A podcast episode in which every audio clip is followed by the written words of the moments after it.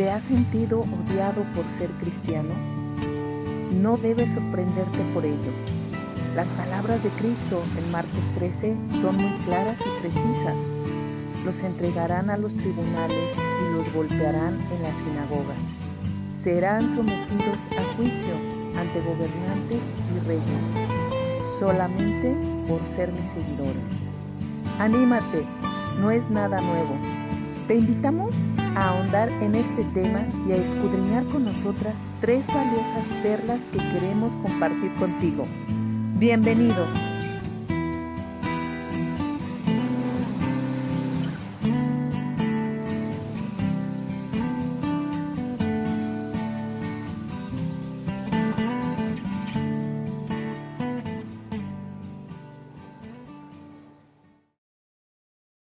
Buenos días amigos, amigas, eh, donde quiera que nos escuchen, mañana o tarde. Les comento que estamos Ale, Karen y yo, Eren, ah, en tres diferentes partes de Norteamérica. Yo aquí en Canadá, Eren, Ale en Estados Unidos, ah, en California y Karen pues en México, en la Ciudad de México. Pues ya grabando nuestro ah, capítulo de podcast, les contamos y les recordamos, somos tres amigas que hemos estado grabando este podcast ya por varios meses con el fin de compartir las preciosas perlas que hemos encontrado en la palabra de Dios para edificar a las personas que nos escuchan y realmente pues seguir construyendo este pequeño ministerio y estamos muy muy contentas. Chicas, ¿cómo están en esta mañana? Platíquenme. Hola Eren, pues aquí como ya decías, estoy en California ya voy de regreso a Canadá, ya estoy más cerquita. Dando del clima, de las palmeras, de, mm. la familia. Sí. Eh, pues ha sido un viaje bastante largo, pero muy productivo para mi vida y contenta continuando con este podcast. ¿Qué tal, Karen? Hola, hola a todos. Pues acá en, en México también, como dice, sale disfrutando del buen clima. Estos días han estado como muy ricos, como húmedos. Mm, está lloviendo un poco por la temporada de, obviamente, de lluvias, pero pues aquí guardados, guardados, cuidándonos con esta tercera oleada de COVID. Sí, sí, sí. Este, pero bien, bien contentos.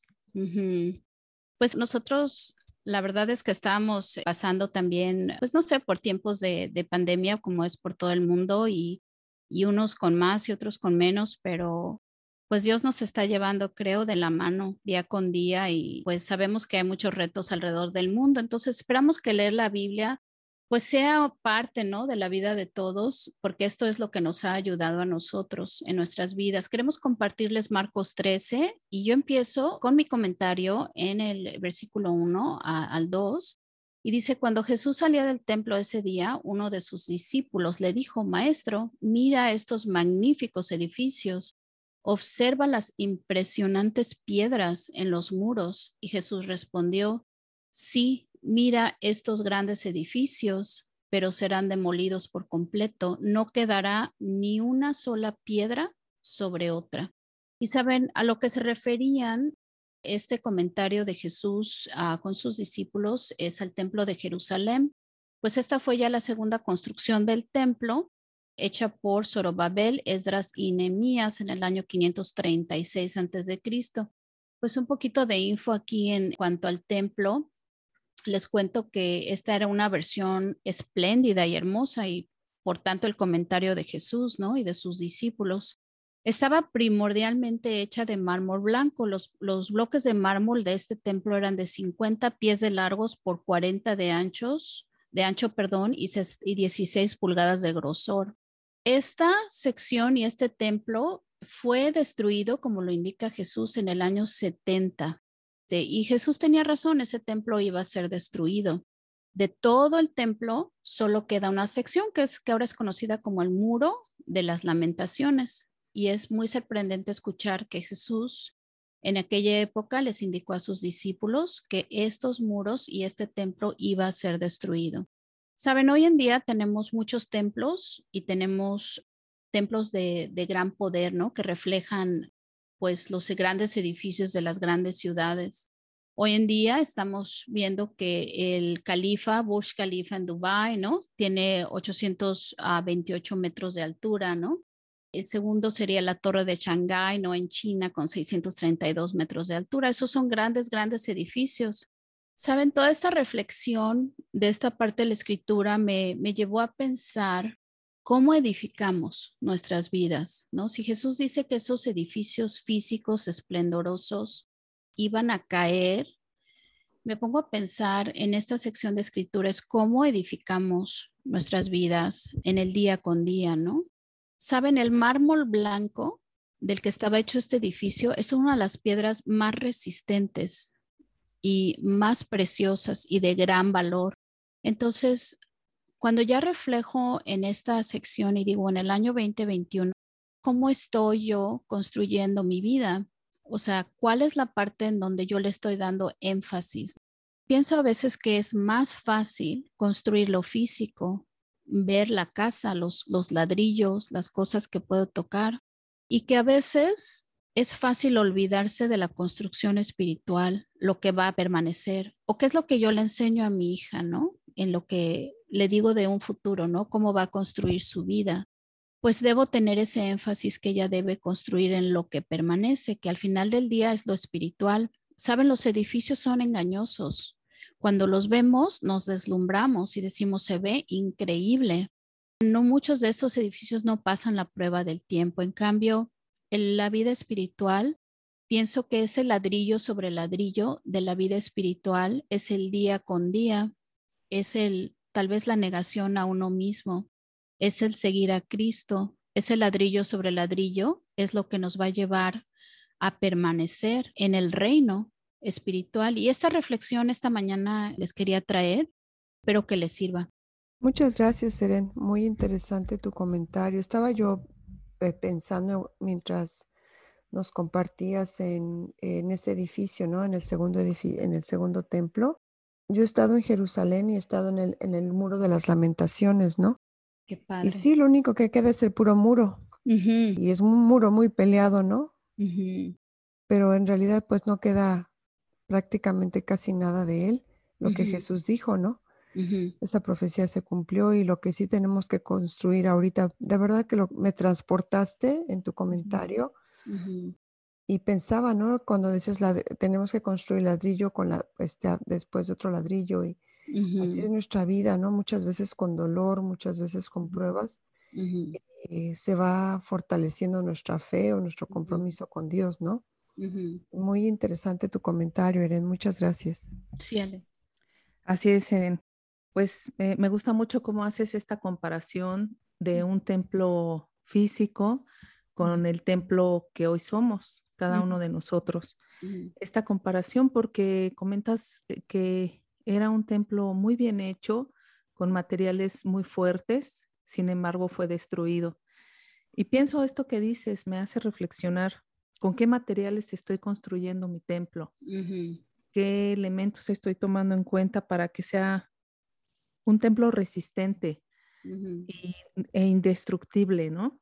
Ya vimos que todo lo físico pues no, no va a pasar, como lo comentas. Sí. No va a resistir, pero lo espiritual nos dice Jesús que sí. Y me gusta mucho esta reflexión porque me haces pensar en qué estoy dándole a mi templo espiritual. Mm. Muchas, muchas gracias, Sí. Pues yo voy a continuar en el mismo capítulo de Marcos 13, pero inmediatamente después de Eren. Eren nos hablaba del versículo 1 al 2 y yo voy a hablar del versículo 3 al 6. Voy a hablar principalmente acerca del yo soy. Dice así el versículo 3 al 6.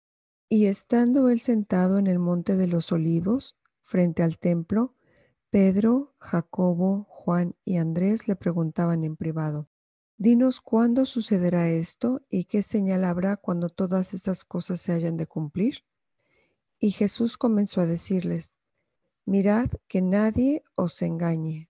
Muchos vendrán en mi nombre diciendo, yo soy el Cristo, y engañarán a muchos. Y precisamente lo que decía Ere, ¿no? De la acerca de la destrucción del templo, eh, dejó meditando, ¿no? A los discípulos, principalmente a Pedro, ¿no? Eh, cuestionándose cuándo iban a suceder estas cosas, pero la respuesta de Jesús es, Vean que nadie los engañe. Muchos vendrán en mi nombre diciendo yo soy el Cristo y engañarán a muchos. Y como decía Eren, o sea, el templo es algo que se puede destruir, no va a durar. Pero lo que la, la frase que Jesús usó aquí del yo soy, quiero comentarle que aparecen siete declaraciones acerca de ese mismo. Y en todas estas siete declaraciones, Jesús combina el yo soy con tremendas metáforas en las cuales expresa su relación salvadora hacia el mundo. Y bueno, pues todas ellas se encuentran en el libro de Juan. El yo soy de Jesús dice que es el pan de la vida, la luz del mundo, la puerta de las ovejas, el buen pastor, la, resurrección y la vida, el camino, la verdad y la vida y la vida verdadera. Estas son las declaraciones acerca del yo soy de Jesús. Pero aquí en el versículo 6, los que usando su nombre dice dirán yo soy engañarán a muchos. Y les dijo que cuando sepan de guerras y de rumores de guerras, dice Jesús, no se alarmen, es necesario que eso suceda, pero no será todavía el fin. ¿Por qué Jesús les está hablando acerca de esto? Él acaba de hacer una declaración muy importante acerca del yo soy y inmediatamente después les habla de rumores de guerras y les dice, no se alarmen, dice que se levantará nación contra nación y reino contra reino. Habrá terremotos por todas partes y también habrá hambre. Pero esto será apenas el comienzo de los dolores. Y bueno, lo que esta parte a mí me pone a pensar es que cuando la gente dice yo soy, y me refiero a esos profetas o falsos profetas que dicen ser Jesús o que son el Mesías, pero cuando vengan estos terremotos o terribles tragedias, la gente que se llame ser el yo soy no podrán ser el pan de la vida, no van a ser la luz del mundo, tampoco van a dirigir a sus ovejas como el buen pastor, y tampoco será la resurrección y la vida, y mucho menos el camino, porque la verdad, en verdad, todas esas personas van a salir huyendo cuando vean pasar estas cosas. Y es que es aquí cuando Jesús dice que Él es el yo soy, porque cuando todas estas cosas pasen, Él va a ser el buen pastor. Él nos muestra el buen camino y Él nos da la paz. Quiero comentar este, quiero, perdón, terminar este comentario con el Salmo 91, 7 al 16. El Salmo 91 del 7 al 16 dice, y caerán a tu lado mil y diez mil a tu diestra, mas a ti no te llegará. Ciertamente con tus ojos mirarás y verás la recompensa de los impíos, porque tú has puesto a Jehová, que es tu esperanza, al Altísimo por tu habitación, y no te sobrevendrá mal, ni plaga tocará tu morada, pues sus ángeles mandará cerca de ti, que te guarden en todos tus caminos. Él te llevará en las manos y tu pie no tropezará Aquí sin duda habla de que si nosotros ponemos nuestra confianza en el yo soy de Jesús, Él nos pondrá salvo. Él nos va a responder en la angustia y Él nos va a librar de todo mal.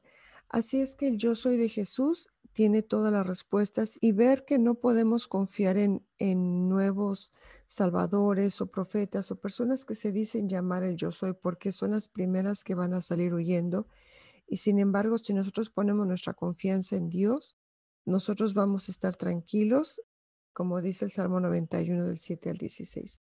Pues ese es mi comentario por hoy. Ale, eh, me, hiciste pensar en cuando comentabas sobre los falsos yo soy, en todas estas corrientes de pensamiento que de repente nos bombardean por todos lados, diciéndonos, esta es la verdad, yo soy, la verdad.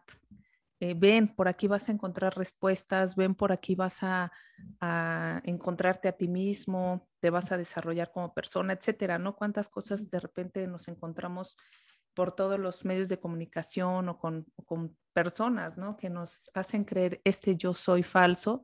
Y Jesús tenía toda la razón, tengan mucho cuidado, no reemplacen el yo soy verdadero, ¿no? Por mm. algo falso, algo que puede llevarlos por camino equivocado.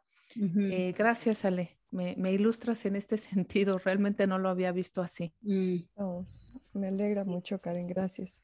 Sí, y, lo precioso del yo soy, pienso en, es el presente, no es yo fui o no yo seré, ¿no? Mm. Es yo soy, es hoy. Y no se acaba, o sea, no se acaba porque es yo soy. Si van a haber guerra, va a haber, como dice Sale, no tengan miedo, no se pongan en pánico, ¿no? Porque yo soy. Aunque eso venga en el futuro, yo soy es el presente, es el hoy. Y eso me, me, me encanta, no lo había visto así, Ale. Gracias, la verdad que sí.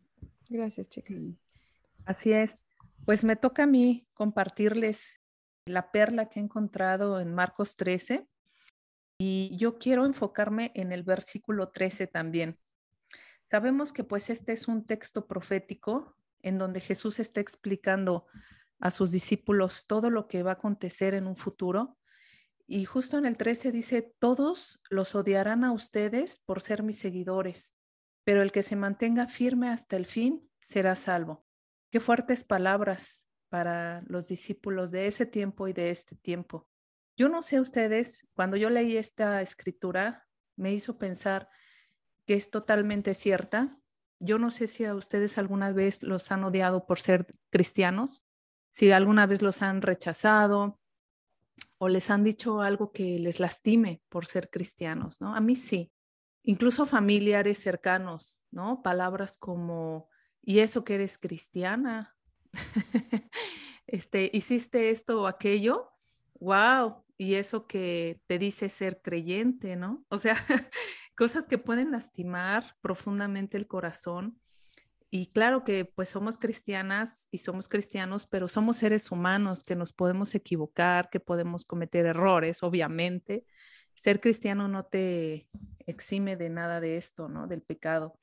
Pero, pero muchas veces también este odio va dirigido a cuando nosotros decimos o nos contraponemos contra cosas que sabemos que no son correctas.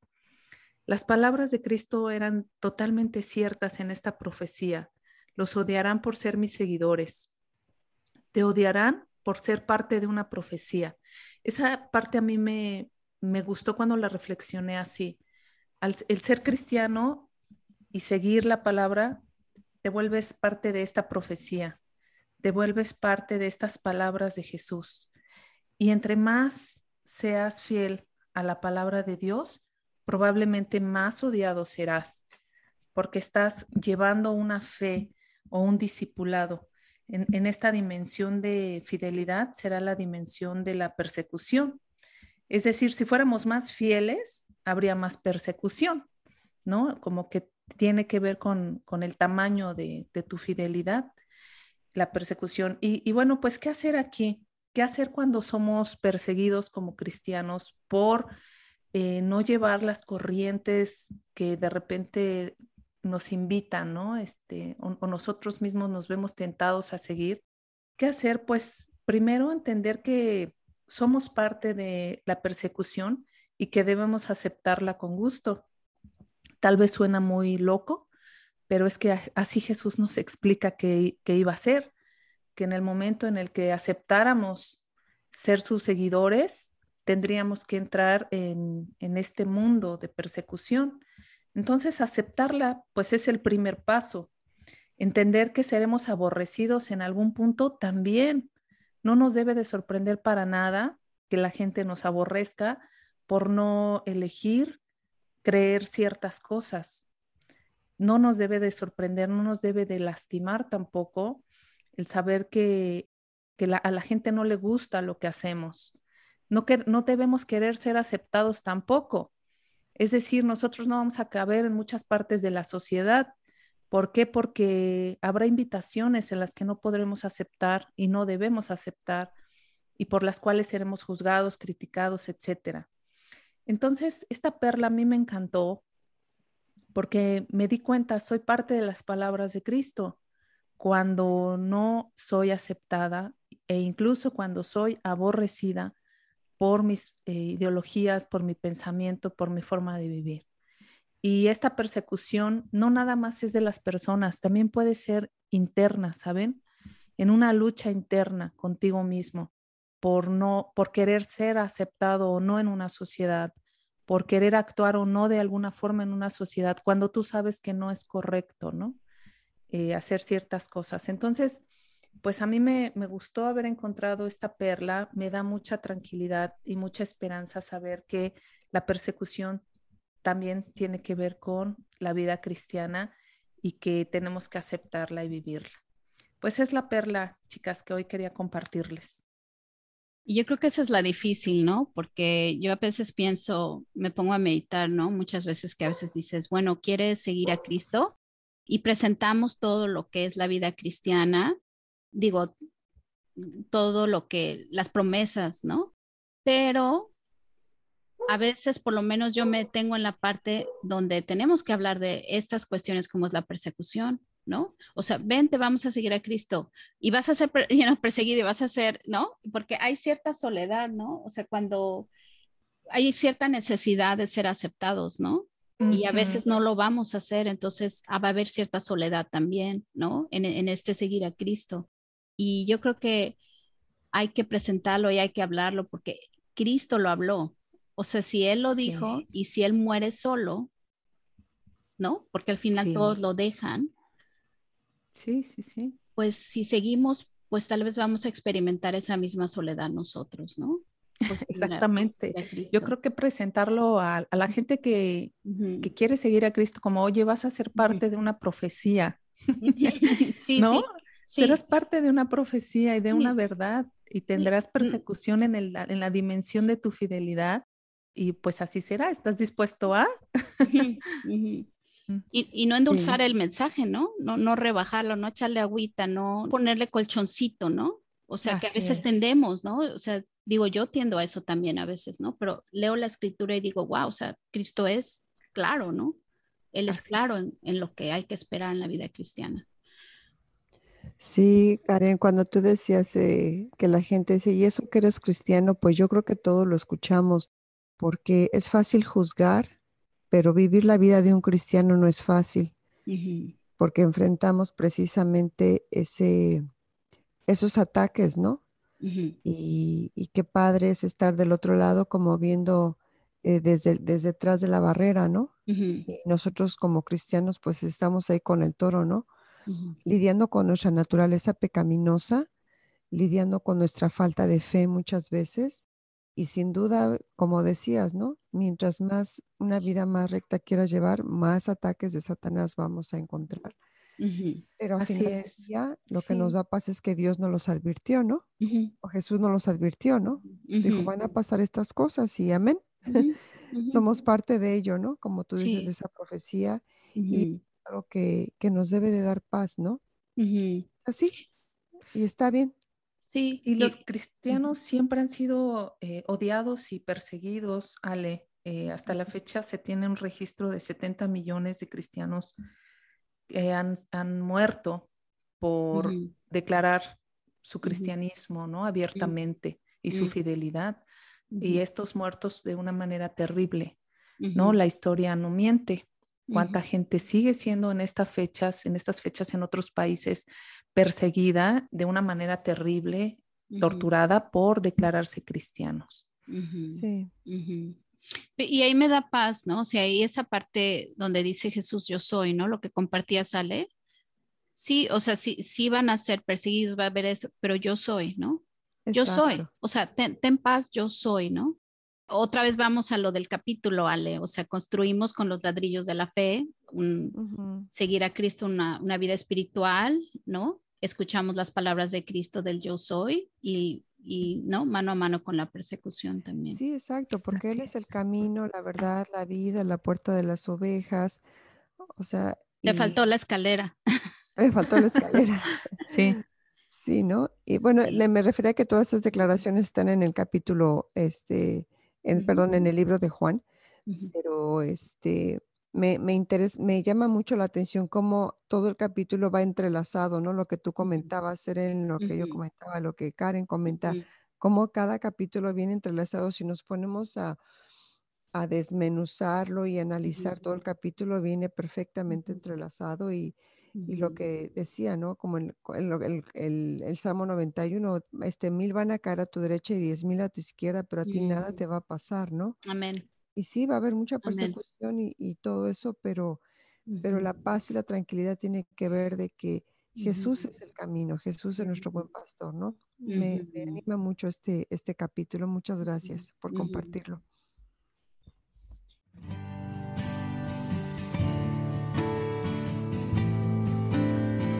Hemos concluido una vez más un capítulo delicioso del libro de Marcos.